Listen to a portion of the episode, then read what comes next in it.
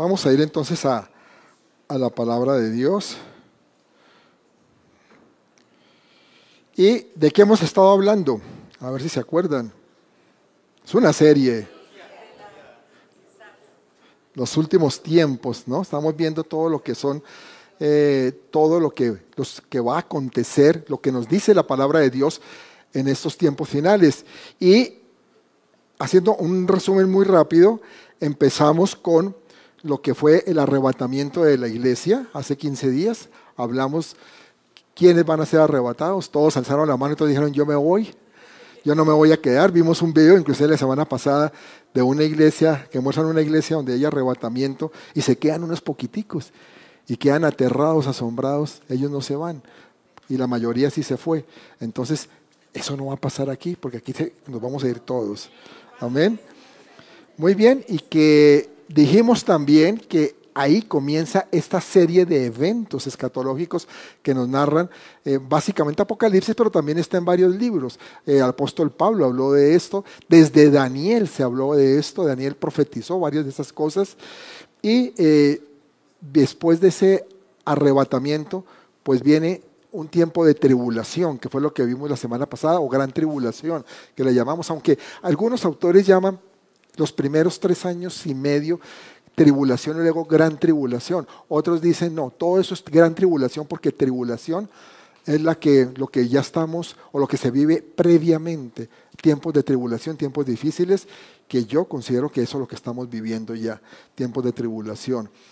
Y mm, hablamos de esos siete, del inicio de esos siete años, hablamos de, cómo eh, fueron anunciados y mm, dijimos que habían siete sellos, siete sellos en donde se anuncian cómo va a ser esos siete años de tribulación, que no van a ser años para nada fáciles, años bastante, bastante duros, difíciles, pero que por la misericordia de Dios, su iglesia no va a estar viviendo esos tiempos. Y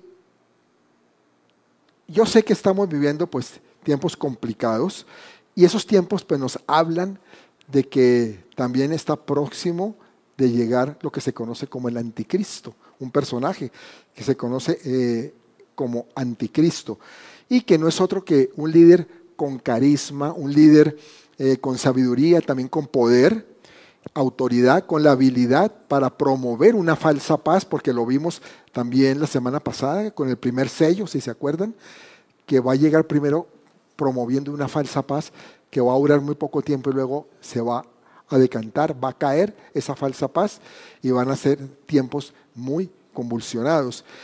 Em, hoy vamos a hablar precisamente de este personaje. Vamos a conocer quién es ese anticristo, qué es lo que dice la Biblia del anticristo. Y eh, una, que va a ser una persona inclusive que va a hacerse aparentar como Dios se va a hacer reflejar como si fuera Dios, como el Mesías. Pero este, este personaje, incluso se han hecho muchas películas. Eh, Hollywood que ha querido hacer películas sobre lo que es el anticristo y ponen películas de terror y todo. Pues claro, no, no es eh, para que uno vea como una comedia romántica, ¿no? No, sí, es algo duro, pero Hollywood lo pinta a su manera. A nosotros lo que nos interesa es lo que dice la Biblia, que dice la palabra de Dios, porque de otra manera vamos a tener una imagen muy confusa de, quién es realmente es Él, ¿no? Y em, estos tiempos, pues bueno, empiezan, o los que estamos viviendo, realmente podemos ver que son difíciles porque hemos vivido unos momentos duros últimamente. Eh, lo que fue la epidemia, el COVID-19, yo creo que es un tiempo que que a todos nos, nos conmovió mucho, nos afectó, eh, separó prácticamente el mundo, algo que yo creo que ninguno habíamos vivido aquí, algo así, que el mundo se hubiera parado, se hubiera detenido y que todo el mundo se, se encerró. Y luego empezamos a escuchar de un poco de muertes. Todos conocimos gente que, que se murió. Supimos de un familiar, de un amigo, de alguien conocido que murió durante esta pandemia. Después empieza a vivir todo lo que es las consecuencias económicas que, trajo esta pandemia que aún todavía se refleja. también estamos viendo algo que es eh, como una especie también de señal. Son las crisis de, la crisis de valores que estamos viviendo. Y hay muchas cosas más, la corrupción, la corrupción tan desmedida, es que ya uno ya ni se aterra de todo lo que escucha día a día de lo que está pasando. Y eh, eso hace que mucha gente ya esté hablando de que al mundo le hace falta líderes realmente capaces de, de, manejar todo este tipo de situaciones que se están viviendo, o un líder que pueda llevar a cabo acciones que detengan toda esa corrupción mundial y que maneje la crisis de todo esto que está sucediendo. ¿De acuerdo? Entonces, eh, si se dan cuenta, se está preparando un terreno, se está abonando un terreno. También se ha escuchado de, acerca de personajes que la gente dice que puede ser el anticristo. Se ha hablado de diferentes tipos de personas. Hace, hace varios años se, habló, se dijo que Mijael Gorbachev puede ser el anticristo, porque él empezó a hacer una cantidad de cambios en la Unión Soviética que hizo que, que concluyó con la caída del muro de Berlín y decía, no, pues es la falsa paz, ¿no? Y, y la, achacaron a él el anticristo. Antes, inclusive, previamente también se había dicho que, que Adolfo Hitler era el anticristo, que, era, eh, que era, ese era el personaje. Pero eso ha sido de muchas veces. Y inclusive hoy en día se habla de algunas personas. Se dice es que tal persona, ahorita están diciendo que, que, el yerno de Donald Trump, que como que es el anticristo, pero eso no, eso no, no tenemos ninguna certeza de nada de eso. Realmente, eso son especulaciones. no lo sabemos, eh, en algún momento se va a revelar, se va a manifestar, pero es lo que tenemos que tener en cuenta, es también como les decía al principio, ¿qué dice la palabra de Dios? ¿Qué nos informa? Y la palabra anticristo se utiliza cuatro veces por parte de Juan. En la palabra aparece cuatro veces la palabra. Del hombre, del personaje, se habla más. Se habla, eh, como les decía, en, las profecías de Daniel, eh, el apóstol Pablo habla de él. Varios, hay, varios hablan de, del anticristo. Pero Juan no nombra con ese, con ese nombre, anticristo, y lo nombra en las cartas, en sus cartas, en las cartas de, del apóstol Juan. Y esa palabra pues trae el prefijo anti.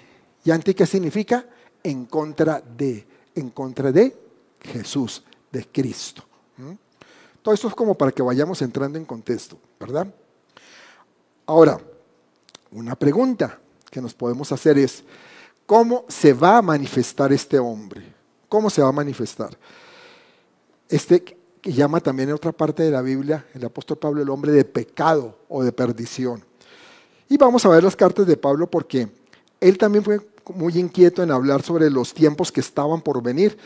Y la gente en este tiempo, eh, en el tiempo de Pablo también se preguntaba, bueno, pero, pero ¿cómo, ¿cuándo va a ser la venida del Señor Jesucristo? Ellos pensaban que ya venía, es decir, no hacía muchos años se había ido, pero decían, ya va a llegar otra vez, ya va a venir, esto esto es demasiado rápido pues han pasado dos mil años, ¿no? Y todavía no, no, viene, no ha venido el Señor Jesús en su segunda venida. Pero la gente se preguntaba eso. Y vamos a leer sobre este evento y vamos a volver a leer algo que leímos hace 15 días, porque es que todo va encadenado. Entonces vamos a, volver a ciertos versículos que ya habíamos leído, pero lo vamos de pronto a tomar en, otro, en otra parte o en otro, no iría a contexto, sino otra parte como el versículo donde toca un temas específicos. Y vamos a segunda de Tesalonicenses 2, versos 1 y 2, que dice, pero con respecto a la venida de nuestro Señor Jesucristo y nuestra reunión con Él, os rogamos, hermanos, que no os dejéis mover fácilmente de vuestro modo de pensar, ni os conturbéis ni por espíritu, ni por, palabra. De esto hablamos hace 15 días y dijimos, no tenemos que estar conturbados con el momento en que va a venir el arrebatamiento. ¿Se acuerda que lo dijimos? Bueno, a eso hace referencia esta primera parte. Em, ni por carta como si fuera nuestra en el sentido de que el día del Señor está cerca. Dijimos, ¿cuál es el día del Señor? El día donde empieza con el arrebatamiento los tiempos finales y vienen los siete años de tribulación o gran tribulación. Eh, El caso es que en todo caso eh, había mucha inquietud en ese momento en que Pablo pues dice o habla de esto y les dice no se afanen, no se preocupen, porque habrá señales específicas. Hay que ponerle cuidados a las señales. No sabemos con certeza qué día ni qué hora van a pasar ciertas cosas, pero las señales sí nos van dando indicios de que va a pasar y que están llegando. Y dice el verso 3 ahí enseguida, de segunda de Tesalonicenses 2, dice, Nadie os engañe en ninguna manera, porque no vendrá sin que antes venga la apostasía y se manifieste el hombre de pecado, el hijo de perdición. Entonces, hay dos requisitos importantes antes de estos sucesos. Primero, que viene una gran apostasía. Ahí lo está diciendo. No se va a manifestar sin que antes no venga la apostasía. Hay una gran apostasía que se va a manifestar. Y que luego se manifieste el hombre de pecado, que es el mismo personaje que habla el libro de Daniel en los capítulos. Si quieren los que toman nota, para que tomen nota, porque después lo pueden leer con calma. En su casa no podemos leer todo, es mucho, mucha información, pero, pero en su casa pueden eh, como profundizar un poquito más. Y están en, en Daniel en los capítulos 7, 9 y 11, habla de este hombre de pecado. También Juan en sus cartas, ya lo dijimos, lo menciona. Jesucristo en Mateo 24 también habla de él. No, lo, no se refiere a él como anticristo. Solo Juan en las cartas dice anticristo, pero sí, lo, sí se refieren a él con otras como hombre de pecado, hombre de perdición, ¿sí? la bestia inclusive. Y el mismo Juan en el capítulo 13 del Apocalipsis también lo menciona. En, otro, en otras palabras, este personaje aparece en muchos lugares. Es un personaje bastante protagonista de estos tiempos, de estos últimos tiempos. Y nos toca escudriñar muy bien las escrituras para que podamos ir formando un perfil de él, porque tiene un perfil determinado, pero hay que entenderlo, hay que comprenderlo. No es el perfil que le da Hollywood, ya les dije, no, es el que está en la palabra de Dios. Lo primero, entonces, que, antecede es una gran apostasía. Y no, no aparece como en forma momentánea. Uy, no. Apareció ahí la apostasía, todo el mundo empezó a renegar. No. O a hacer cosas indebidas. No, eso es progresivo. Poco a poco se está apareciendo y hoy ya estamos viendo cómo eh, están apareciendo leyes en contra de la palabra de Dios, haciendo ver lo malo como bueno. ¿Mm? Miren, incluso eh, algo que nos aterró en estos días en Colombia, eh, el ministro de Justicia actual de Colombia, no quiero juzgarlo, pero es una persona que, que pues gay, está casado con otro hombre y es el ministro de la Justicia yo me pongo a pensar qué tipo de justicia podemos tener de esa manera. Pero bueno, el, caso es que propuso una ley en que dice que se tiene que despenalizar el incesto. ¿Ustedes se imaginan eso? O sea, las relaciones familiares o incluso que un padre pueda violar a una hija, entonces no va a tener consecuencias. Eso no son tiempos de apostasía. Y así estamos viendo una cantidad de cosas que realmente son tremendas. En estos días, eh, Clara hablaba con una amiga hace muchos años en Colombia que tiene una hija, bueno, tiene dos hijas, pero una de las hijas tiene, también dos hijas es, bueno, pero una de las dos hijas, o sea, la nieta de ella, eh, tiene bueno, una nieta tiene novio, la otra nieta tiene novia.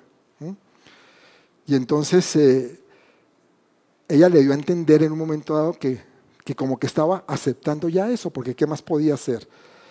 Y Clara le dijo que eso no era posible, que ella no tenía por qué aceptar eso, que no podía impedir pues, que las cosas se dieran, pero no tiene por qué verlo como normal. Y entonces ella le dijo, ¿verdad?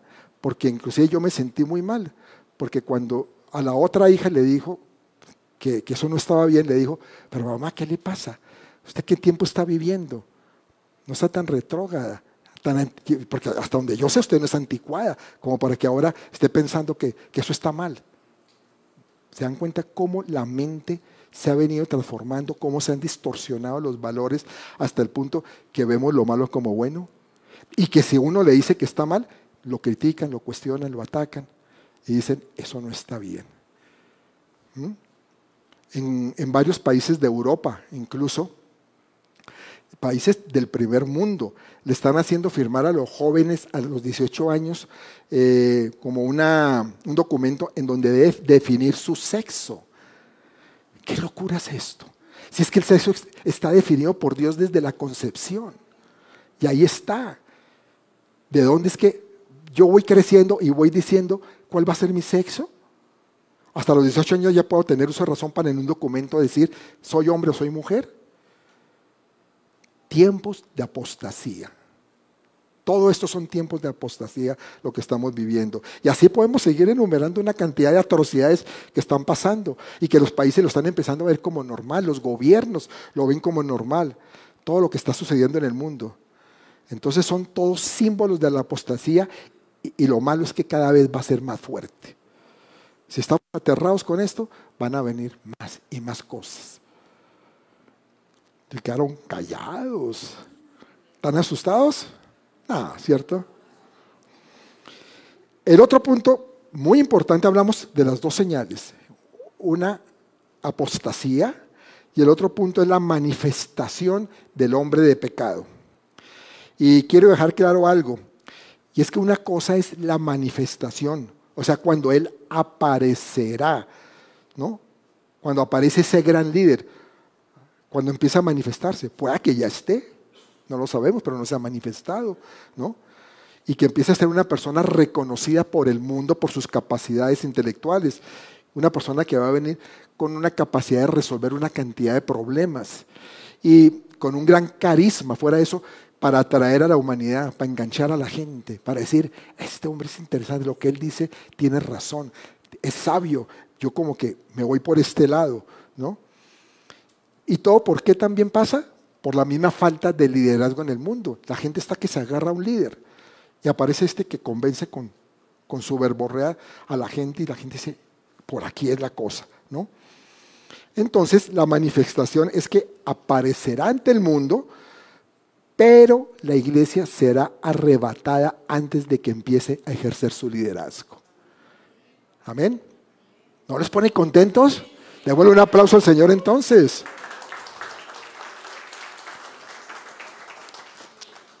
Ahora, pregunto, ¿qué características va a tener esta persona o este hombre luego que se manifieste? ¿Cómo va a ser? Al principio habrá un gran beneficio para el mundo. Ya lo vimos la semana anterior. Primer sello, va a traer paz a la tierra. Aunque una falsa paz, también lo dijimos.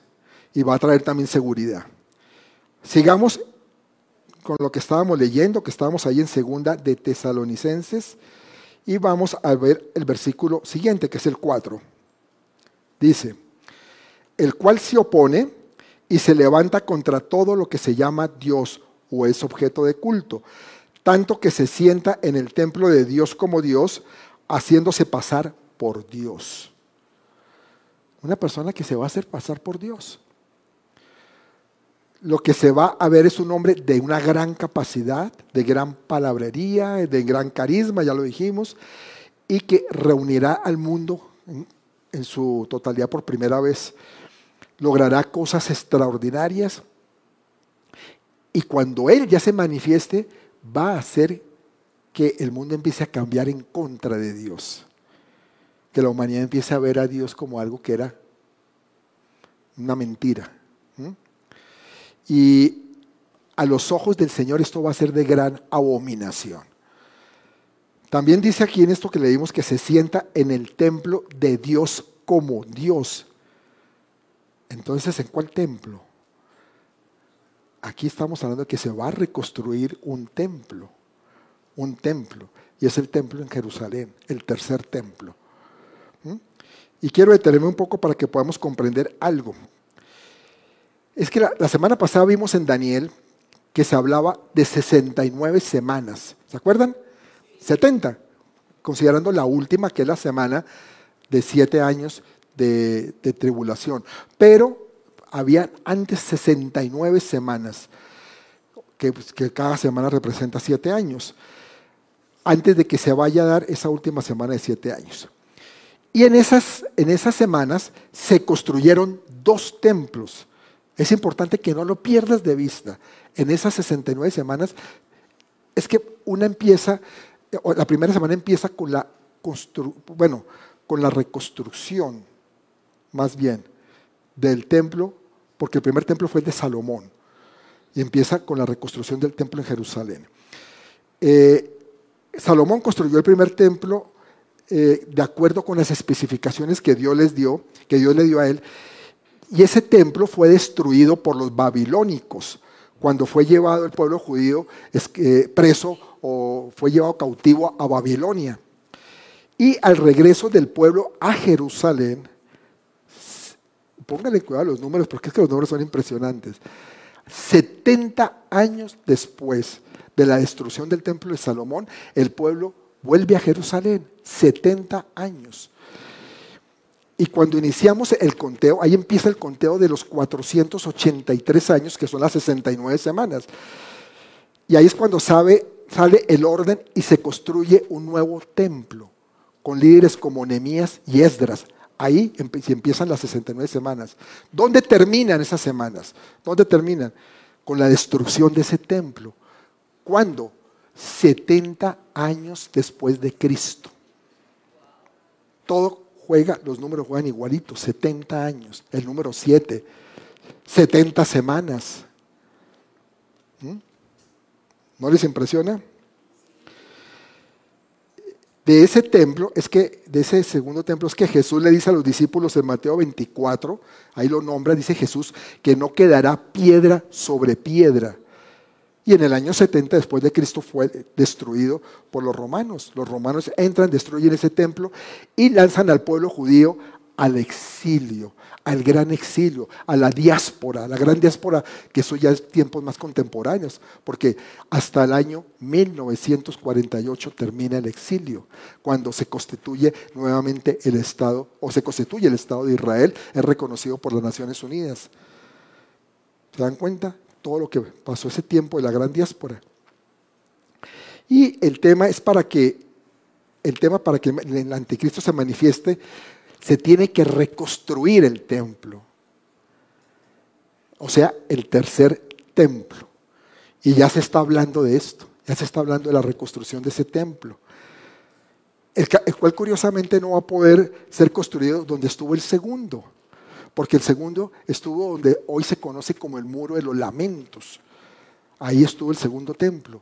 Pero encima está la gran mezquita musulmana, la cual es de supremo valor para, los, para el Islam. Y donde se llegue a construir ahí tendrán que casi que destruir ese, esa mezquita. Y eso no va a pasar porque eso desencadenaría un conflicto mundial tremendo. Pero sí se va a reconstruir ese tercer templo. Y como les digo, ya se empezó a hablar de la reconstrucción de ese templo. ¿Vamos bien? ¿O estamos preocupados todavía? No, ya no estamos preocupados, ¿cierto? Estamos contentos.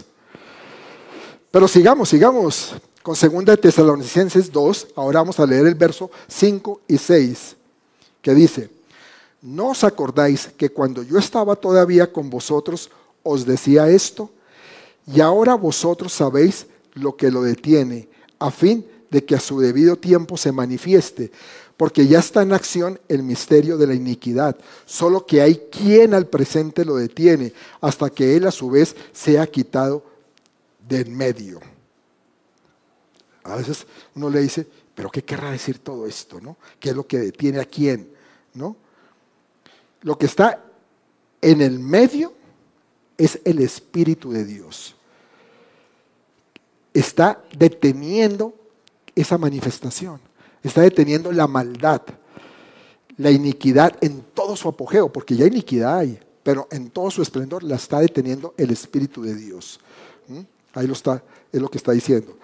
Entonces, si tú te quejas de cosas malas que se ven, que estás viendo en el mundo hoy en día, ya vimos que lo que viene en la última semana, esos siete años, será mucho peor. Y hasta hoy el Espíritu Santo detiene que venga en todo su apogeo la maldad. Pero va a venir después, lo va a soltar. Dice el versículo 8 y 9. Y entonces se manifestará aquel inicuo a quien el Señor matará con el espíritu de su boca y destruirá con el resplandor de su venida, la segunda venida de Jesús. Inicuo cuyo advenimiento es por obra de Satanás. Satanás es el que lo trae. Con gran poder y señales y prodigios mentirosos. ¿no? Y dice inicuo, es decir, que no obedece ninguna ley. La ley es Él, nadie más. Pero que todo su reinado va a ser de horror, va a ser, pero va a ser destruido por la llegada victoriosa del Señor Jesucristo en su segunda venida.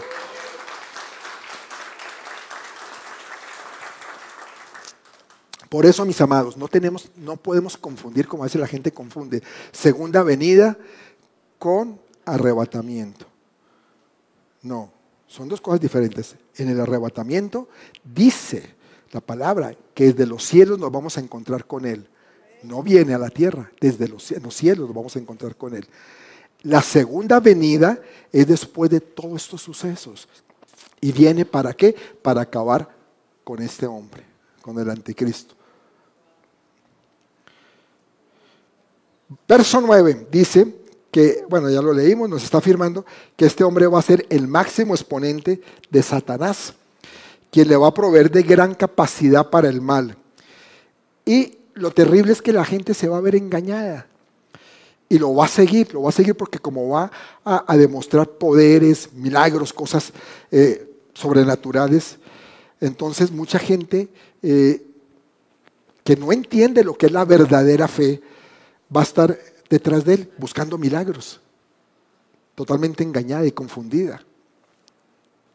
El anticristo, el hombre de pecado, será un dictador mundial. Nadie podrá detenerlo. Ningún poder de la tierra. Solamente lo va a detener la venida de Jesús. ¿Mm? Al final de los siete años de esa tribulación, el anticristo va a lanzar un ataque final. Un ataque final sobre Jerusalén, que es lo que se conoce como la batalla de Armagedón del Armagedón. Y Jesucristo con su ejército, dice, todo esto está en la palabra, va a regresar, va a destruirlo a él y a sus ejércitos y lo va a lanzar al lago de fuego. Así dice la palabra, no lo vamos a leer porque es un poquito largo, pero les dejo en dónde está. Apocalipsis 19, 11 al 21. Ahí nos habla de que vendrá esa batalla y que Jesús lo va a derrotar y lo van a mandar con todas sus huestes a el lago de fuego. Pero bueno, ¿qué más tenemos que saber de este hombre? Este hombre realizará señales que apelarán al mundo científico de, de aquel tiempo. ¿no? La gente va a estar admirada, así como políticos también. El mundo religioso también va a estar como atento y va a estar como convenciéndose de todo lo que este hombre dice. Es decir, la gente en todo el mundo estará hablando con admiración de este personaje, el hombre de pecado. Y todo porque como va a ser capaz de hacer tantas cosas, pues va a tener a todo el mundo, mejor dicho, atento. Y la palabra es específica en quién va a caer en este engaño. ¿Quién va a caer en engaño por causa de esos prodigios falsos? Y realmente son aquellos que no obedecieron el Evangelio que no están sólidos en la palabra de Dios. Por eso dice ahí los siguientes versos que son del 10 al 12. Dice, según de Tesalonicenses 12 estamos, ¿no? Del 10 al 12. Y con todo engaño de iniquidad para los que se pierden, para los que se pierden, por cuanto no recibieron el amor de la verdad para ser salvos. Por esto Dios les envía un poder engañoso para que crean la mentira, a fin de que sean condenados todos los que no creyeron en la verdad, sino que se complacieron en la injusticia. El verso, este verso, el verso 10, en otra versión lo traduce así, dice, con toda perversidad engañará a los que se pierden y por haberse negado a amar la verdad y así ser salvos. Todos los que hoy sé mucha gente que se las da de muy sabios, de muy conocedores y que pero que no quieren saber nada de Jesús, van a tener van a ser engañados por este hombre. Creemos que que en todo caso que el Evangelio va a ser difundido hasta los confines de la tierra. Ya está pasando, se está llegando a todas partes, en lugares que antes no llegaba, China, la India, ¿no? Eh, y, la iglesia pues está trabajando y está buscando cumplir esa tarea. Pero habrá mucha gente, así llegue el Evangelio, que se va a negar a recibir la verdad, que no van a querer recibir la palabra. ¿no? Y entonces como va a pasar eso, Dios va a permitir que el mundo crea una mentira. ¿no? Dios dice, si no quieren conocer la verdad, quédense con su mentira. Ahí se las dejo. ¿no? Ahora, pues uno se pregunta, ¿y por qué Dios va a hacer esto? ¿No es como injusto eso? No. Porque será el mismo caso que ocurrió cuando Dios endureció el corazón de Faraón, cuando Moisés quería sacar al pueblo de Egipto. ¿Se acuerdan? Faraón no quería dejar salir al pueblo. Y lo que Dios hizo fue obligarle a adoptar una posición de dureza, porque dice que endureció su corazón, dice la palabra, ¿no? Y a tomar una decisión. Entonces, Dios lo obligó a colocarse en una situación que reveló realmente las intenciones que verdaderamente él tenía, que era no, definitivamente no dejar salir al pueblo, a pesar de que había dicho que sí. Y así va a pasar aquí. Vemos a muchas personas que no quieren comprometerse, no adoptan una actitud frente a Dios, cierran su mente para el Evangelio y Dios eh, en su misericordia y en su compasión les hace llegar la palabra, les comunica la palabra, te utiliza a ti o a mí para que les llevemos la palabra, pero ellos la rechazan. Y yo no quiero saber de esto. Eso no, eso no va conmigo. O como le decía la, semana pasada, no, espérese, de pronto más adelante. Usted ya no estoy para, para eso. Más adelante hablamos. Cuando ya no haya nada que hacer. Ahora, después de que ellos han escuchado la palabra de Dios y se han negado a aceptarla, entonces Dios les va a enviar un poder engañoso. Y la pregunta, ¿pero por qué? ¿Por qué va a hacer eso Dios? Porque cuando la gente rechaza la verdad, están listos para creer una mentira. El que rechaza la verdad tiene sus oídos listos a caer en una mentira. Por eso es que es tan necesario que tú estés escuchando la verdad, que tú vengas, que tú te congregues, que leas la palabra, que escuche la verdad, porque si no tu mente se prepara para recibir una mentira. Y el enemigo lo sabe y te la va a mandar, te la va a enviar, y por eso muchos caen. ¿Mm? Y la mentira que trae el anticristo, ¿sabe cuál es? Es que Jesucristo no es el Señor. Va a venir a decir eso, que estábamos creyendo una mentira los cristianos, que Jesucristo no es el Señor. Y tal vez, no lo dice ahí la palabra, pero tal vez va a argumentar que por eso muchos desaparecieron cuando fueron arrebatados. No, lo que pasa es que los pasaron, los fritaron, los pasaron quién sabe a dónde, los exterminaron porque, Jesús, porque creían en el que no era el Señor. ¿Mm? Les dirá a las personas que serán, que, que, serán realmente inteligentes si no cometen la insensatez de, crear en el, eh, de creer en el Señor Jesús. Hoy hay mucha gente que dice eso. Yo no sé si a ti te ha pasado, a mí me ha pasado, que me dicen, oiga, pero Hernán es estudiado, Hernán es profesional, hizo hasta maestría anda metidos que hablando de Dios. ¿Qué le pasa? ¿Dónde quedó su inteligencia? Ya está pasando. Ya, ya, lo cuestionan a uno porque dice, eso es, insensato uno creer en, en, Dios, ¿no? Creer en la palabra de Dios. ¿Y saben qué es lo más triste? Que hay gente que le gusta sentarse a leer la palabra de Dios, pero continúan rechazando a Jesucristo. Lo excluyen. Entonces son personas vulnerables ante cualquier otra creencia que se les presente para engañarlos. Y de eso es que se va a aprovechar el anticristo. Ah, no, está bien, perfecto, estos están listicos, vamos a meter el cuento, porque eso como ya no, ya no van a estar creyendo en Jesús, les vamos a meter este cuento de que yo soy el enviado, yo soy el que voy a salvar esta tierra, pero lo que vengo es a destruir a la humanidad, porque es, uno de los principios de, de los ministerios del diablo, la destrucción, robar, matar y destruir. Entonces va a buscar que este hombre destruya la humanidad. Vamos a concretar algo más de este hombre yendo al libro de Apocalipsis. Vamos a ir a Apocalipsis 13.1, que dice, me paré sobre la arena del mar y vi subir del mar una bestia que tenía siete cabezas y diez cuernos, y en sus cuernos diez diademas, y sobre sus cabezas un nombre blasfemo. Estas visiones que tuvo Juan, y lo está plasmando ahí. Eh, las siete cabezas hace, hace referencia a siete imperios que habían oprimido al pueblo de Israel. Porque hubo, a Israel lo oprimieron los babilonios, lo oprimieron eh, también los eh, Grecia, macedonios, los medopersas, el imperio romano, bueno, hubo siete. Y entre esos hay dos, incluso, que fueron el egipcio y el imperio asirio. Esos imperios oprimieron siempre al pueblo de Israel. Y aquí lo está, lo está viendo él en esta visión. Y los, los, asirios, inclusive, hay una narración en la Biblia en que dice que desaparecieron a 10 de las tribus, de las 12 tribus de Israel. Fueron los asirios. Porque realmente de tribus de Israel solo queda una vigente, que es la, los judíos. Pero las otras 11 no están. Y dicen que los asirios desaparecieron 10. Pero bueno, es tema de otra, otra enseñanza. Y sigamos, dice, esos son los, los imperios.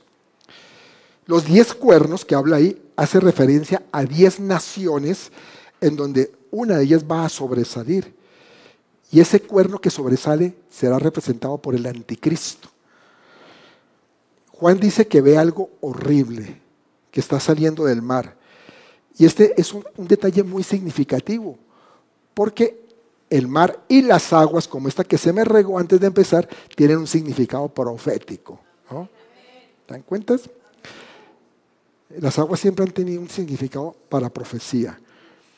Apocalipsis 17, 15 dice, me dijo también, las aguas que has visto donde la ramera se sienta son pueblos, muchedumbres, naciones y, lenguas.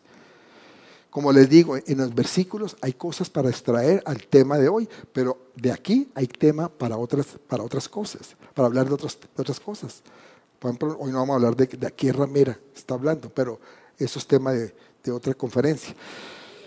Entonces nos lleva a concluir que, el surgimiento del anticristo se va a dar en lugares de gran densidad poblacional. Eh, en el contexto bíblico no puede haber otro lugar para el surgimiento del anticristo que el muy poblado continente europeo. Porque Europa, ustedes saben, son países pequeños relativamente, comparados con México, son países todos muy pequeños. Y son muy poblados. Entonces, eh, ahí, de ahí, según todo esto que se está hablando, es donde seguramente sale el anticristo y alguna nación que colinde con el mar, porque ¿De dónde lo vio Juan? Salir del mar y de ser el mar Mediterráneo. O sea, esos países que colindan con el mar Mediterráneo. Por eso es que se piensa que va a estar inclusive en Italia y se va a sentar en Roma, donde ha estado sentada la Iglesia Católica. El libro de Daniel, capítulos de 2 y el, el 2 y el 7, nos habla de unas bestias similares, describe lo mismo y entendemos que son unas bestias que azotaron al pueblo de Israel, que lo, que lo oprimieron. Y Dios se lo mostró a Daniel mucho tiempo antes de que todo esto sucediera. Y estas bestias fueron pues el imperio babilónico con Nabucodonosor, luego vino un imperio persa, luego el griego y finalmente el imperio de Roma. Y ahí vemos la bestia mezclada con el imperio romano, que es precisamente la bestia que se va a generar y va a ser un imperio similar a estos. Por eso se dice que muy probablemente está con su cabeza en Roma. Se va a mezclar con el imperio romano. Y esto lo describe Apocalipsis 13.2. Vamos a ver. Y la bestia que vi era semejante a un leopardo, y sus pies como de oso, y su boca como boca de león. Y el dragón le dio su poder y su trono y grande autoridad. Bueno, ¿qué estos, estos animales qué? ¿Qué onda, no? Bueno, el leopardo en Daniel 7 simboliza a Grecia, al imperio macedonio con Alejandro el Grande eh, el imperio griego conquistó mucho territorio en muy corto tiempo. Era un imperio muy poderoso y fue muy rápido sus conquistas. Y dice, sus pies como de oso. El oso representa al imperio medo-persa, que se destacó por su esplendor pagano, ya no eran paganos, un imperio pagano, poderoso, como, como un enorme gigante, insaciable, devorador. El reinado de la bestia tendrá la fortaleza y riqueza comparable a la que tenía el imperio de Medio Persa, precisamente. Y el león representa el imperio babilónico. Entonces, de alguno de esos lugares va a salir esta bestia, el anticristo, de esa zona. Se dan cuenta, todo se está moviendo alrededor del Mediterráneo. Dice, su boca como boca de león también el profeta Daniel mencionó esta característica al describir eh, a la primera bestia en su capítulo 7, versículo 4. Dice así, Daniel 7, 4. La primera era como león y tenía alas de águila. Yo estaba mirando hasta que sus alas fueron arrancadas y fue levantada del suelo y se puso en giesta sobre los pies a manera de hombre y le fue dado corazón de hombre. Esta era la, representa la, autocracia babilónica que ejercía el rey Nabucodonosor, cuando él ordenó dar muerte a, los sabios de su corte. ¿No se acuerdan de eso? Y más adelante hizo preparar el horno para los tres jóvenes, eh, eh, los tres jóvenes hebreos. ¿Se acuerdan? Que entraron al horno y todo lo que pasó allá en el horno, donde estos hombres no perecieron en el horno, porque Jesús los salvó. Dice que en la imagen habían cuatro ahí danzando, y entre esos era el cuarto era Jesús, estaba ahí. Entonces, nadie cuestionaba la autoridad que tenía Nabucodonosor. Y así también, de esa manera, como está dicho acá, es la autoridad que va a tener el anticristo. De esa manera la va a ejercer esa bestia que Juan nos describe. Y ese es el mismo personaje que llama la Biblia el hombre de pecado, como ya les dije. Y está representada en esta visión de Daniel también por, por uno de los dedos de los pies de esa imagen, porque él va a gobernar con, con, con una autoridad autocrática a su parecer, como él quiere, como a él se le dé la gana, y dictatorial, como lo fue Nabucodonosor. Por eso se hace referencia en todos estos textos. ¿Cómo vemos? ¿Estamos aprendiendo? Bueno, vamos a... Dani, si quieres, vamos ayudando. Entonces este último dictador mundial llegará a la, escena, a la escena bajo la protección de Satanás, porque también nos habla Daniel del dragón, y el dragón es Satanás. El mismo dragón que habla Apocalipsis 13.2 que lo va a llevar a la cúspide del poder, a lo más alto, y le va a otorgar eh, unas cualidades, le va a entregar todo lo que él posee, mejor dicho. Satanás le va a dar todo, toda autoridad, mm, toda la energía, toda la vitalidad de maldad que pueda tener. Entonces, será el personaje más cercano a la encarnación de Satanás que podamos encontrar en toda la Biblia, en todas las sagradas escrituras. Nadie más va a ser más cercano a, a lo que es Satanás que este personaje, que el anticristo. Los versículos 3 y 4 de Apocalipsis 13 13, que estábamos viendo también, son muy significativos. Porque nos dice que toda la tierra va a adorar a este anticristo y a Satanás también. Pues afirma, vi una de sus cabezas como herida de muerte, pero su herida mortal fue sanada y se maravilló toda la tierra en pos de la bestia. Se está haciendo semejante a Jesús, con muerte y resurrección. Herida de muerte, pero herida mortal sanada. Se maravilló toda la tierra en pos de la bestia y adoraron al dragón también, o sea, Satanás que había dado autoridad a la bestia. Y adoraron a la bestia diciendo, ¿quién como la bestia y quién podrá luchar contra ella? Este, este hombre va a hacer cosas totalmente sobrenaturales. Y la gente lo va a ver como grandes milagros que, que estaban buscando por fin. Puedo yo ver estos milagros increíbles, ¿no? Y van a creer en ellos. Y dice que va a estar como muerto y que va a resucitar. Tremendo como imita a Jesús. Mira, recordemos algo. El cristianismo espera la segunda llegada de Jesús, la segunda venida. El judío, el judaísmo esperan la primera venida. Todavía están esperando al Mesías. Incluso los musulmanes están esperando también la llegada de un Salvador.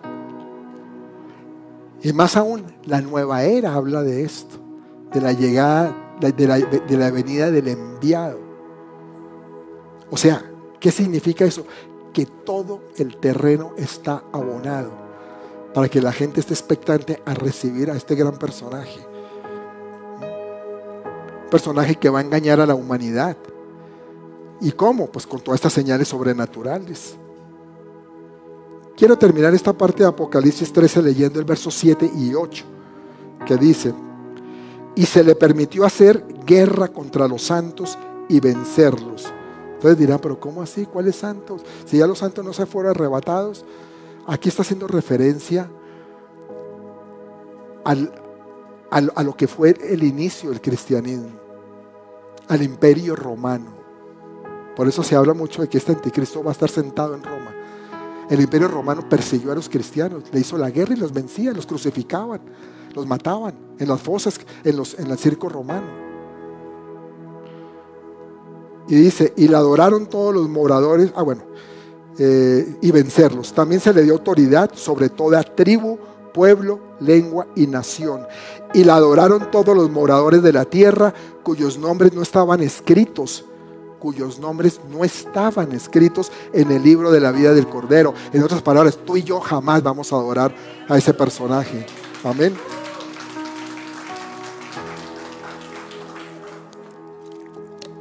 No estaban escritos en el libro de la vida del Cordero que fue inmolado desde el principio del mundo. Tremendo. Va a tener autoridad sobre toda la tierra y será adorado por todos los que no recibieron a Cristo como su Salvador. Pero esta película tiene un final, tiene una conclusión. ¿Y qué es lo que va a pasar con él, con el anticristo? Daniel 9:27 dice, y por otra semana confirmará el pacto con muchos, a la mitad de la semana hará cesar el sacrificio y la ofrenda, después con la muchedumbre de las abominaciones vendrá el desolador hasta que venga la consumación y lo que está determinado se derrame sobre el desolador.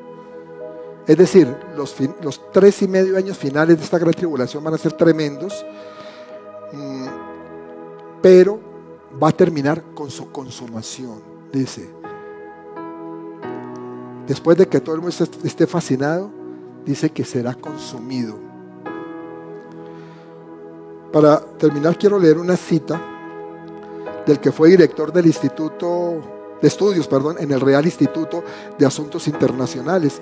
Se llama Arnold, o se llamaba Arnold Toynbee, un historiador inglés que dijo en el año 1953, al obligar a la humanidad a desarrollar armas cada vez más letales y al mismo tiempo hacer que todos los habitantes del mundo dependan más y más unos de los otros económicamente, tecnológicamente.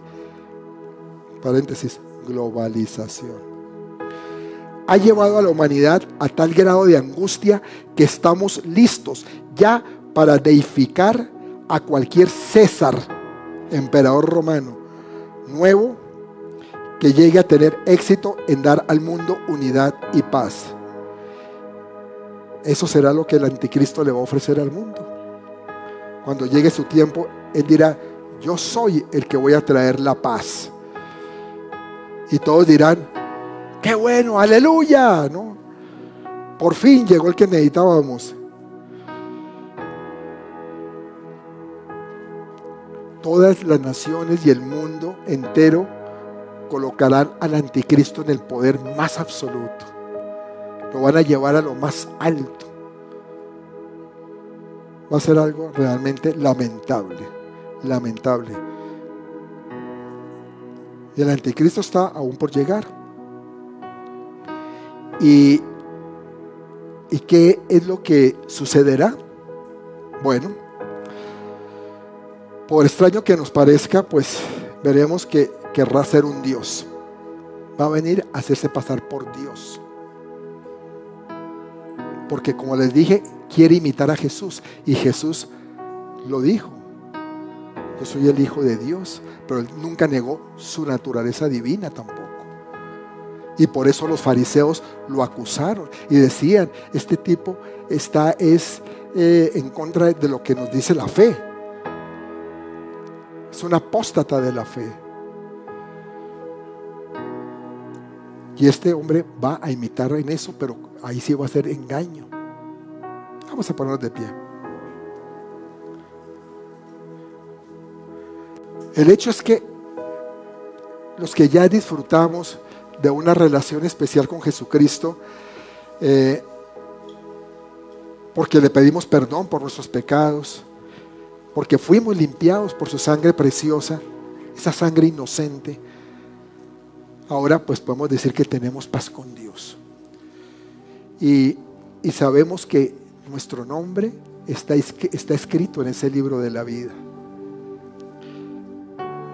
Sabemos que formamos parte de esa gran familia de Dios. Y también que el Espíritu Santo, su Espíritu, mora en nosotros, en nuestros corazones. Nos guíe, nos dirige. Pero lo más hermoso es que nos hace saber que el engaño no puede entrar en nuestra cabeza. Porque Él está aquí con nosotros. Y no va a permitir que te engañen a ti. Él te va a fortalecer. Porque estamos en tiempos en que ya hay mucho engaño. Me da tristeza ver gente cristiana que está aceptando cosas que no, que son antibíblicas y gente que se dice ser cristiana, que aceptan cosas como el, el engaño de, de lo que veíamos, de lo que cada uno puede pensar que es el género, no como Dios nos hizo, sino lo que yo quiera hacer. hay gente que cree en Jesús y dice, no, pero puede que sí, porque ese es el libre albedrío. Y entonces mal usan la palabra de Dios y es porque están siendo engañados. ¿Y por qué son engañados? Porque no escuchan la palabra de Dios, porque no leen la palabra de Dios, porque están totalmente ausentes. Tienen religión, pero no tienen revelación. Pero tú no puedes caer en ese engaño. Tú no puedes caer. Dios, si te ha hablado, si te está hablando en estas semanas con estos temas, es porque te quiere preparar, iglesia. Te quiere preparar para que tú estés con Él, estés en su presencia, que sepas que esto que, está, que va a pasar y que ya está pasando es algo que, que debemos conocer para compartir con otros. Porque al compartir, varias personas van a ser salvas seguramente. Van a decir, yo no sabía eso, pero yo quiero creer en eso. Yo quiero creer de que de que el Señor va a venir por mí. Yo lo necesito a Él. Yo no quiero quedarme acá en lo que va a venir, en lo que va a pasar. Y por eso tú tienes que saberlo, porque si no, ¿cómo lo puedes compartir? Y por eso tenemos que estar siempre pegados a Dios, a su palabra, adorándolo, alabando, alabándolo. Así como en el cielo, aquí en la tierra, también nosotros estar conectados con Él, con nuestro Padre Celestial. Estar conectados todos los días, proclamando que Jesucristo es el Señor.